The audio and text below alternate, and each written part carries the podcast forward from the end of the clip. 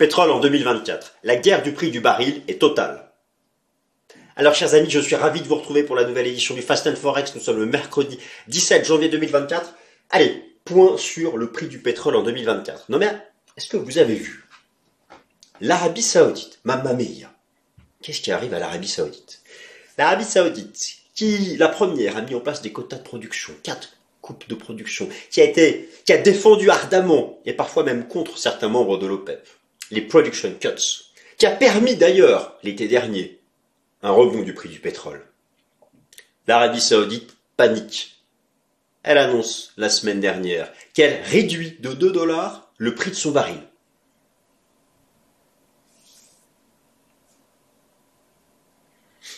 Les coupes de production, c'est pour faire remonter le prix du baril de pétrole.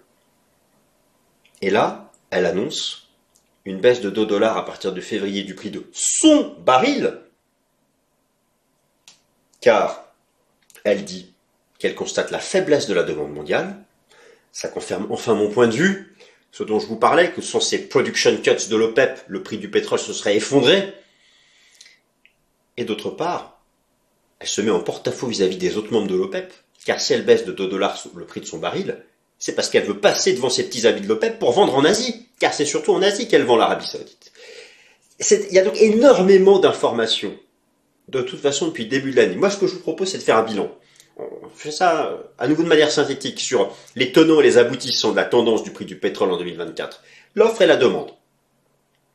Le prix baissera si l'offre est supérieure à la demande et inversement.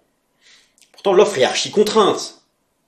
Et puis, la guerre en Ukraine, la mer Rouge, les outils, le conflit au Proche-Orient, de nombreux supertankers qui font tout le tour de l'Afrique, car ils ne veulent plus passer par la mer Rouge, là où Royaume-Uni et États-Unis interviennent de manière militaire, de manière féroce, pour lutter contre des attaques féroces des outils.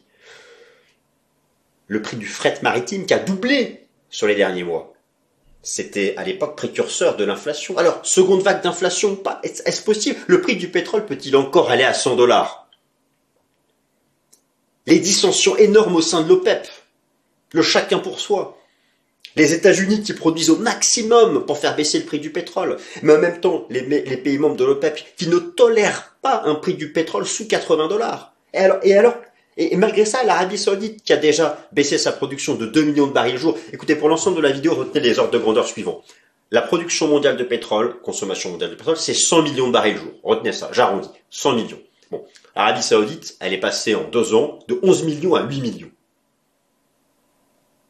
L'Arabie Saoudite, c'est 10 millions de barils jour. C'était, maintenant c'est 8 millions, c'est 10% de la production mondiale. Elle a tout fait pour faire. Vous savez, 100 sans l'impulsion de, l'Arabie Saoudite et puis parfois, oui et non de sa petite amie la Russie, euh, il sera à 50 dollars. Il n'y est pas. Les pays s'inquiètent de la faiblesse de la demande chinoise, premier importateur mondial de pétrole, de la faiblesse de la demande occidentale, en particulier zone européenne, avec les secteurs manufacturiers en contraction aux États-Unis et en Europe, et les US qui produisent à fond, et c'est la guerre totale entre les traders institutionnels de la haute finance occidentale, qui eux ont largement augmenté leur position short. Je vais vous remontrer ça, parce qu'on va faire le point technique. D'ailleurs, je vous montre directement ce qu'on va faire dans cette émission, puisque là j'ai déjà fait une introduction un peu trop longue. Et puis voilà, et puis aussi, je vous laisse observer le retour de l'ancien micro. N'hésitez pas à me dire si vous trouvez que le son est de meilleure qualité avec ce micro ou pas. Car vous savez, je, n'arrête pas de changer de micro, j'en ai assez. Et j'aimerais bien que quelqu'un me confirme que le son est meilleur. Alors nous allons donc. Alors je, vais commencer par un, point très intéressant euh, qu'a réalisé la. Vous savez, moi, pour m'informer, j'utilise les sources d'information officielles, hein, des, vrais experts en pétrole. Moi j'ai ma touche technique, j'ai ma touche analyse des flux, j'ai ma touche des analyses des data financières. Par contre, forcément, je me fie aux fondamentaux des experts de l'énergie. J'utilise pour ça l'Agence américaine d'information sur l'énergie, le IA, excellent. J'utilise le rapport mensuel de l'OPEP. Ça aussi, c'est excellent. Et puis l'Agence internationale de l'énergie. Vous avez trois sources d'informations que vous pouvez croiser avec les tenants et les aboutissants de l'offre et de la demande de pétrole. Moi, je croise ces trois informations auxquelles j'ajoute mon prisme de l'analyse technique et euh, des données de positionnement. Voilà. Avec ça, on devrait pouvoir faire quelque chose de pas dégueu. Donc, je suis surpris du tout dernier rapport de l'Agence américaine d'information sur l'énergie. Euh, elle, elle dit pas de récession économique et elle pense que le pétrole va être neutre toute l'année entre 70 et 80 dollars. Au final, c'est peut-être ce qui arrangerait tout le monde. Un pétrole toute l'année neutre entre 70 et 80 dollars. 80 dollars, Poutine est content. L'Arabie Saoudite est contente à peu près et les pays membres de l'OPEP sont contents. 80 dollars, nous on saute pas de joie en Occident. Mais c'est pas 100 dollars non plus ni 110 où là ça relancerait l'inflation. C'est l'entre-deux. Ça, ce que dit le IA. Par contre, par contre, lorsque je vois l'Arabie Saoudite en mode panique, qui après 4 production cuts annonce la baisse de son baril de 2 dollars parce qu'elle veut passer devant ses petits amis de l'OPEP qui vendent aussi en Asie, et que Saudi Aramco, Saudi Aramco, la première compagnie royale pétrolière d'Arabie Saoudite, dit ouvertement dans son communiqué la demande est faible, on dit sous roche en Occident et en Chine. Pourtant, la politique monétaire est ultra accommodante en Chine. Donc, c'est un peu tout ça dont, on va parler. Euh, je vous parle donc de l'Arabie Saoudite, de Saudi Aramco. Quelles sont les craintes euh, Y a-t-il un risque d'un pétrole encore à 100 dollars? Il faut quand même pas oublier le fait géopolitique. Et on fera l'analyse technique, les institutionnels et tout ça, tout ça, patati patata. Donc, on attaque le vif du sujet. Chers amis, le plan s'affiche ici à nouveau correctement sous vos yeux. Et, euh, donc, on attaque. Première partie, l'EIA américaine, l'Agence américaine de l'énergie. C'est une des sources d'information que j'utilise, je je vous la conseille, c'est très intéressant. Alors elle, c'est la version la plus neutre de tous. J'ai voulu commencer par ça, parce que c'est neutre. Euh, équilibre des forces, offre-demande. Vous savez, l'évolution du prix du pétrole n'est qu'un rapport entre l'offre et la demande. D'accord? Bon. Voilà. Si l'offre est largement supérieure à la demande, le prix baisse. Si c'est le contraire, si l'offre est largement inférieure à la demande, le prix explose à la hausse. Et s'il y a un équilibre des forces, c'est neutre. C'est ce que défend l'EIA. Parce que l'EIA agence américaine oblige, ne croit pas, en tout cas officiellement, à la récession économique aux États-Unis. Je pense que le IA espère un pivot rapide de la, de la Réserve fédérale des États-Unis pour éviter ce souci. Donc eux, effectivement, pour 2024, vous avez ici leurs anticipations de la consommation et de la demande, de la consommation et de l'offre. C'est la même chose. Et alors là, c'est un peu comique. Voilà l'anticipation à horizon deux ans du prix du pétrole pour le IA un flat. Alors après, je veux dire, bon, on prend le prix du pétrole, il fait rarement ça, quoi.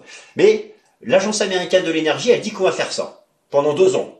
Un range. Alors après, euh, en fin de vidéo, je traite la partie technique. C'est vrai, elle, a fait de l'analyse technique, le IA. Parce que 65 dollars, 65 dollars, c'était le prix avant le choc boursier de la crise sanitaire et ça a été le point d'accélération avant le déclenchement de la guerre en Ukraine. C'est le support de 2023 et 80 dollars, c'est le prix qu'exige l'OPEP. Donc euh, le IA nous dit qu'on va faire ça. Why not? C'est un trading range euh, chartiste. Bon, écoutez. Euh, alors, ils mettent en avant un certain nombre d'explications. selon eux, il y a donc effectivement une réduction. Je, vous laisse lire ce que j'ai mis à l'écrit. Je, ne mets pas forcément tout en voix. Mais voilà, ils rappellent la réduction de la production des pays membres de l'OPEP. Alors attention, l'OPEP, euh, ce n'est que 20% de la production mondiale de pétrole. Mais c'est quand même... Alors avec la Russie, c'est un peu plus, hein, c'est 30%. Je vous rappelle, oui, alors quelques, quelques ordres de grandeur. Premier producteur mondial de pétrole, les États-Unis, 20 millions de barils jour. Ensuite, vous avez la Russie, Arabie Saoudite, chacun 10 millions de barils jour. Voilà, c'est ça. Donc c'est quand même et, l'OPEP c'est 28 millions de barils au jour, donc c'est 28%. Donc les États-Unis c'est quand même 20 millions de barils au jour. C'est pour ça, euh, en fait, je pense que finalement la vraie crainte de l'Arabie Saoudite, au-delà du ralentissement économique mondial, c'est que les États-Unis n'arrêtent pas de produire beaucoup plus. et, et les anticipations pour 2024 sont encore à une augmentation de la production de pétrole de nos grands amis états-uniens. En plus, c'est une année électorale. Et, donc oui, alors l'OPEP, l'EIA ne pense pas qu'il y aura de récession économique. Euh, D'après l'EIA, les pays occidentaux, en particulier l'Amérique, va revenir à un rythme de croissance d'avant la crise sanitaire. Voilà. Alors, si l'Agence américaine de l'énergie ne prévoit pas de récession aux États-Unis, comment expliquer la panique soudaine de l'Arabie saoudite la semaine dernière? Baisse de 2 dollars euh, du baril de Saudi Aramco. Pourquoi l'Arabie Saoudite panique? Alors il y a un certain nombre de raisons à cela. Un certain nombre de raisons à cela. La compagnie pétrolière royale d'Arabie Saoudite va baisser de 2 dollars le prix de son baril de brut pour ses clients à partir de février. Une annonce intervenue sur le ton de l'urgence et à contrario des quatre réductions de production depuis l'automne 2022 dont l'objectif était de faire remonter le prix du baril. Elle fait face à la concurrence d'autres producteurs, notamment en Asie, où se concentrent ses ventes. Alors c'est une décision logique, mais qui va complètement à l'inverse de ce que défend l'OPEP, de ce que défend l'Arabie Saoudite au sein de l'OPEP. Les vives inquiétudes de l'Arabie Saoudite quant aux perspectives de la demande de pétrole en Occident et en Chine l'ont motivé à baisser le prix de son baril de pétrole. Il y a vraiment donc, il y a, une inquiétude sur, il y a une inquiétude sur la demande de pétrole, en particulier, alors déjà la Chine la Chine, premier importateur mondial de pétrole, vous avez ici un graphique en bas à droite qui vous rappelle que la Chine est en déflation. Oui, en Chine, c'est même pas que les prix euh, montent, moins vite, non, les prix baissent. On revient des prix d'avant. Regardez les prix à la production, ils sont sous zéro depuis de nombreux mois en Chine, en, rythme annuel. Et, idem pour les prix à la consommation, sous zéro. La Chine est vraiment en, en déflation. Regardez aussi par exemple, et ça c'est une des inquiétudes importantes de l'Arabie Saoudite, la dynamique des, des, exportations des importations chinoises, eh bien en 2023, euh, elles sont en baisse par rapport aux deux années précédentes, ce qui est quand même en rupture par rapport à ce cycle de croissance depuis le début des, années, euh, des, années, euh, des années 2000. Prenez encore, j'ai un certain nombre d'illustrations à vous montrer, le PMI chinois non manufacturier, qui flirte avec les 50, et, là, vous aviez eu la fin de la politique de zéro Covid qui a fait pchit très rapidement, parce que l'économie chinoise a des problèmes structurels, notamment d'endettement, notamment dans le secteur immobilier. Et, la Banque populaire de Chine, la Banque centrale de Chine, elle, euh, elle ne veut pas réduire davantage ses taux pour pas mettre davantage sous pression la monnaie chinoise. Donc ça, c'est vraiment, vraiment une angoisse.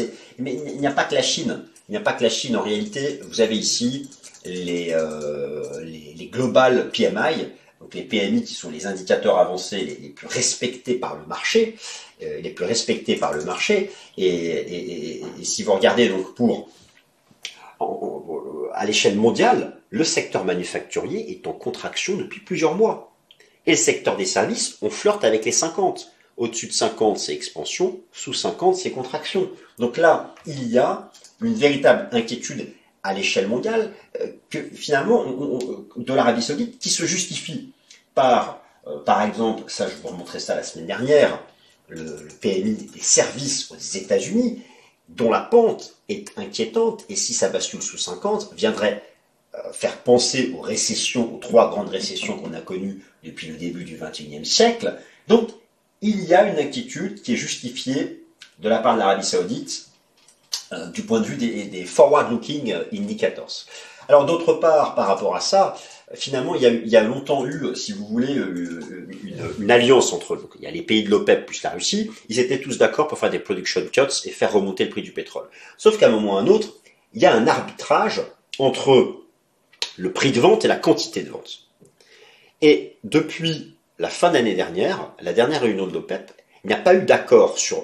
il y a eu de nouvelles réductions proposées, mais sur la base du volontariat. Et en fait, dans les faits, dans les faits, les pays de l'OPEP, ils n'ont pas baissé leur production. Ils n'ont pas baissé leur production. Parce qu'à un moment ou à un autre, la demande ayant baissé, ils veulent vendre. Et donc, de l'alliance de l'OPEP et des production cuts, on passe à des dissensions, au chacun pour soi. Et c'est incroyable que le chantre de, ce, de ces production cuts, l'Arabie Saoudite, elle-même annonce une baisse de 2 dollars. Tout le monde va suivre. Donc, là, franchement, le risque d'une envolée du prix du pétrole maintenant peut-être que du fait géopolitique, ou vraiment d'un retour de l'alliance sacrée entre les pays de l'OPEP et la Russie. Mais là, franchement, cette annonce de Saudi Aramco on dit très long. On dit très long. Sur l'absence de solidarité entre les pays de l'OPEP et sur ce qui, se profile sur le plan macroéconomique en Chine et en Occident. En tout cas, en Occident, la seule façon d'éviter cette fameuse récession serait de pivoter rapidement. Mais les banques centrales ont l'air de vouloir prendre leur temps avant de pivoter. Ça, c'est un sujet que je traite dans le, Top Gun. Donc les, quotas de production de l'OPEP plus la Russie ont atteint leurs limites car les intérêts particuliers ont détruit la solidarité au sein de l'Alliance. En effet, vendre plus cher c'est bien, mais si l'on vend moins en proportion, alors il n'y a pas d'effet positif. Les PMI de la zone euro aux États-Unis sont toujours en contraction dans l'attente euh, d'un du pivot des, des banques centrales. Je vous montre aussi quelque chose qui, qui, est une bonne illustration de la baisse de la demande aux États-Unis. Vous avez ici la corrélation inversée entre le prix du pétrole et les stocks de pétrole aux États-Unis. Et vous pouvez observer que la baisse du prix du pétrole a parfaitement accompagné en corrélation inversée la remontée des stocks de pétrole aux États-Unis. Les États-Unis qui stockent davantage parce que la consommation domestique baisse. Et ça, naturellement, c'est lié au niveau euh, atteint par les, taux d'intérêt. Même si maintenant on parle de pivot, ce ne sont que des perspectives. Même si les taux d'intérêt du marché ont quand même baissé depuis leur record de l'automne dernier, ils restent quand même encore à des niveaux élevés. Donc, il y a effectivement des agrégats de conjoncture économique qui illustrent, qui vont dans le sens de cette angoisse de l'Arabie, euh, de l'Arabie euh, saoudite. À, cela s'ajoute autre chose. Le record de production de la production américaine. Et là, je vais me, tourner vers une source d'information. Je vous montre mes sources d'information, notamment euh, le, dernier rapport mensuel de l'OPEP, avec les anticipations de, de production pour les États-Unis en 2024. Déjà que les États-Unis en 2023 ont augmenté leur production de quasiment 7%, la production de pétrole américaine est encore attendue en hausse de 3% en 2024. Voilà peut-être ce qui est la vraie. En fait, quand je dis la, la guerre du prix est totale, comprenez-moi bien, la guerre du prix est totale. Il s'agit d'un affrontement entre les États-Unis d'une part et la Russie et l'Arabie Saoudite d'autre part. Il n'y a pas d'affrontement avec la Chine direct, euh, parce que la Chine importe davantage de pétrole qu'elle en exporte, mais euh, le, rapport là à la Chine fait que l'Arabie saoudite a eu tendance à euh, faire maintenant la majorité de ses ventes en Asie, et, finalement cette baisse du prix du baril annoncée par Saudi Aramco, ça en dit long sur les perspectives macroéconomiques en Chine, ou en tout cas sur l'état actuel. Voilà, donc il y a, vraiment tous ces paramètres dont il faut tenir compte. Et maintenant, si vous regardez au sein de l'OPEP, les dissensions au sein de l'OPEP, euh, les soi-disant production cuts, euh, vous prenez l'Iran, euh, l'Iran, eux, tranquille, 2,5 millions à, 3 millions 2. Alors eux, c'est des, c'est pas des production cuts, ils ont augmenté leur production. Donc il y a même aussi un affrontement au, sein de l'OPEP. Je veux dire, je pense qu'entre l'Iran et l'Arabie Saoudite, c'est la guerre totale pour savoir qui qui vend le plus. Donc voilà, il y, a, tous ces facteurs ici dont il faut, tenir compte. finalement, est-ce qu'il reste encore un risque de voir une du prix du pétrole? Cela ne peut être que du fait géopolitique, mais d'un point de vue macroéconomique classique, non, il n'y a plus de risque. Alors oui, naturellement, mer Rouge, outils, Proche-Orient, Ukraine, le risque d'invalidation de l'art est-il écarté? Bon, la réponse c'est non, tout le monde a compris pourquoi. Alors, il y a hum, les, les outils, donc c'est ce groupe islamique du Yémen qui ont déclenché une guerre civile en 2014. Euh, vous avez un certain nombre d'explications à gauche, je vous laisse lire. Le problème à court terme, c'est ça. Voilà, c'est que les outils euh, partent du Yémen. En fait, concrètement, vous avez un certain nombre de territoires avec des milices anti-occidentales et anti-Israël qui sont financées par l'Iran. Vous avez ici le passage de la mer Rouge, hein, euh, canal de Suez. Bon, c'est soit le, le super tanker passe là, soit il faut imaginer sous mon écran, il fait tout le tour et, il fait tout le tour de l'Afrique. Alors, vous regardez, il y a, un, indicateur qui est très intéressant, qui est le Baltic Dry Index, qui est le, coût du fret maritime, qui est le, coût du fret maritime, euh, et que j'ai superposé ici avec un histogramme de l'inflation aux États-Unis, où historiquement le coût du fret maritime donc c'est le transport par cargo de différentes tailles de toutes les d'un certain nombre de matières premières vitales, a toujours anticipé l'inflation. Et là, on a eu un stress avec les attaques des Houthis, c'est qu'il y a eu une envolée du, du Baltic Dry Index, mais qui retombe à court terme, grâce, grâce à l'intervention militaire des États-Unis du Royaume-Uni. Mais c'est quand même un stress, et je dirais que oui, effectivement, en, cas de, problème de transport, d'approvisionnement à travers la, mer Rouge, il y a un vrai risque de voir le coût du fret maritime et donc le coût des matières premières et donc du pétrole se, se remettre à flamber. Et là, il peut y avoir le risque d'une seconde vague, d'une seconde vague d'inflation, même si la demande mondiale est en baisse. Mais voilà, c'est la, la, seule, la seule source. Je vous ai mis à gauche toutes les informations ici à propos du Baltic Dry Index. Vous avez euh, des explications, vous pouvez les lire les lire tranquillement. La, voilà, la, seule source, pétrole en 2024, la seule source d'un pétrole au-delà, le seuil, les, trois seuils techniques à retenir, 65 dollars, 80 dollars, 93,50. Pour franchir 93,50, ce qui serait le signal technique d'une hausse à 100 et 115, ça ne peut venir que du fait géopolitique. Et nous en avons eu la preuve la semaine dernière avec Saudi Aramco qui dit ouvertement il y a un problème de demande en Chine et en Occident. Voilà, c'est dit. Si l'Arabie Saoudite le dit, c'est moi je l'ai souvent dit et on pouvait douter de ma parole ces derniers, mois. Là maintenant que Saudi Aramco l'a dit, je me dis que bon voilà, je vais continuer dans cette trajectoire d'étude de la demande, car je pense que c'est là où il y a, un véritable sujet. Allez, on termine par des, considérations d'analyse technique. Oui, alors là, je, vous ai remis ce que je vous avais proposé, qui est la part du Proche-Orient dans la production mondiale de, pétrole.